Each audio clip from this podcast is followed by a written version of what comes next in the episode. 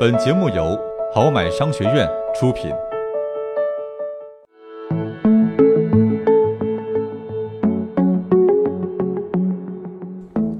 欢迎收听今天的绩点经济学，我是好买哥，我是瑞比。北方人听好了，你们八千三百八十八元买的 iPhone 十只能用九个月。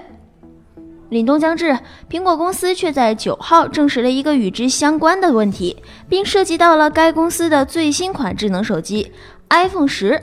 有人反映称啊，在寒冷的天气里，iPhone 十的屏幕会失去响应。这个问题最先出现在网站上的 iPhone 板块中，一些用户表示，iPhone 十在零摄氏度左右时，只需几秒钟的时间就会被冻住。苹果公司对此也立即做出了回应，他们表示啊，这个问题将在近期的软件更新中得到解决。苹果官网显示，iPhone、iPad、iPod 和 Apple Watch 的最佳操作环境是零到三十五度，而 MacBook 的最佳操作环境是十到三十五度。而目前北方很多地区都在零下十度以下，温度已经低于 iPhone 最佳操作温度太多了。不过无需太过担心。嗯，因为如果天冷导致手机关机，这种情况只是暂时的。当电池温度返回正常操作范围，其性能也会随之恢复正常。事实上，安卓手机同样会受到低温影响。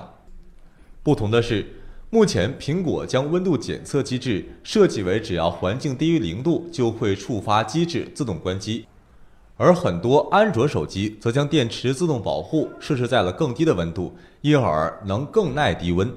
此外，部分国产安卓手机的散热性能差，在冬天啊也能充当暖宝宝，因此相对而言没有那么容易出现低温自动关机的情况。来看下条新闻，如果说今年双十一有什么能够比数钱更让马云激动的事儿，那就是马云作为演员出道了。没错，十一月十一号，马云主演的功夫电影《攻守道》在国内六座城市的部分影院上映了。这部《攻守道》堪称中国电影史上最豪的演员阵容，马云领衔主演，监制是李连杰，导演是文章。李连杰、甄子丹、吴京、邹市明、曹青龙、托尼贾、向佐、刘成宇、李晨、黄晓明、佟大为，全都是配角。马云以一人之力扛起了本片大男主之旗。不仅如此，他还和王菲合唱了这部电影的主题曲《风清扬》。再来看这部影片，马爸爸在短短二十二分钟内将功夫明星揍了个遍。首先，他一出场就轻松 KO 了泰国功夫巨星托尼贾，紧接着马云又打趴了吴京和甄子丹，就连李连杰都被他秒杀了。最后的彩蛋是杰森斯坦森、帕奎奥等国际功夫巨星向新晋武林高手马云下了战书。看来啊，马云只在冲出亚洲，走向国际。最后，功夫皇帝李连杰的一段采访，倒也道出了马氏武功的厉害之处。嗯，没错，我们的有网友就这样说了：马云完美的诠释了“你我本无缘，只因我花钱”的追星方式。还有网友说。马氏太极以钱克刚啊！挣钱到底是为了什么？就是把那些别人以为你在开玩笑，但是你很当真的愿望，一个个的实现。来看下一条消息，和马云度过了一个剁手的周末。二零一七年的天猫双十一成交额也再次缔造奇迹，一千六百八十二亿意味着什么呢？告诉你，足够给北京市民每人发一台 iPhone 十了。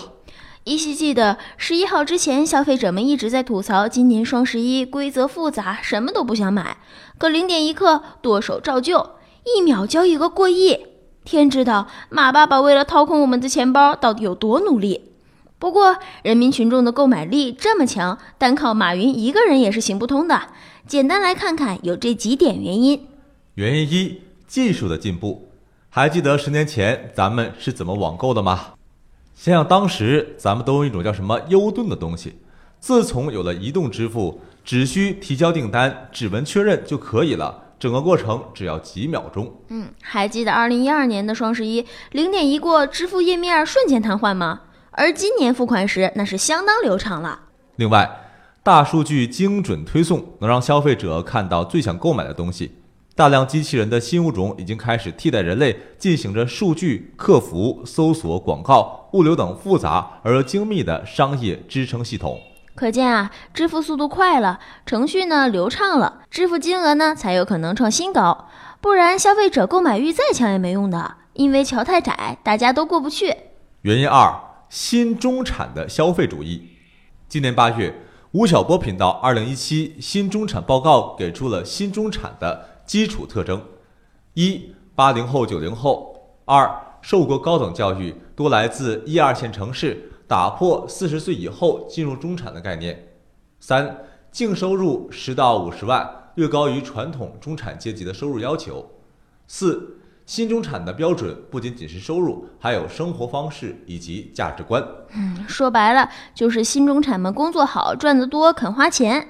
于是啊，商家们在各种明星、网红、微信公众号、影视剧中植入自己的产品，这些对于剁手党群体的发展壮大起到了推波助澜的作用。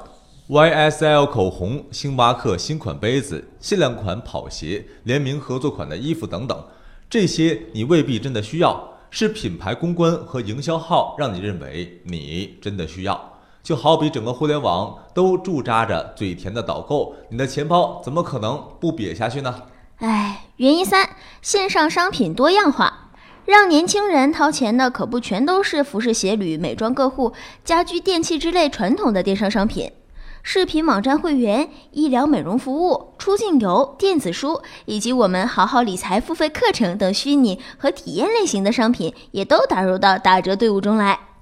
一方面，市场是越来越繁荣和多样化；另一方面，崛起了新中产的钱多了，自然愿意为服务和体验付费，并且这两者都是相互促进的。嗯，没错。现在点赞最多的，并不是戴潘多拉手链、拎 GUCCI 包包、喷爱马仕香水这种炫富型的朋友圈，因为这样一不小心就会变成油腻的青年人。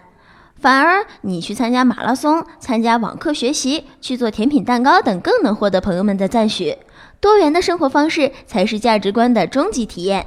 当市场看到这一变化时，多种多样的商品就会应运而生，就像是知识付费一样。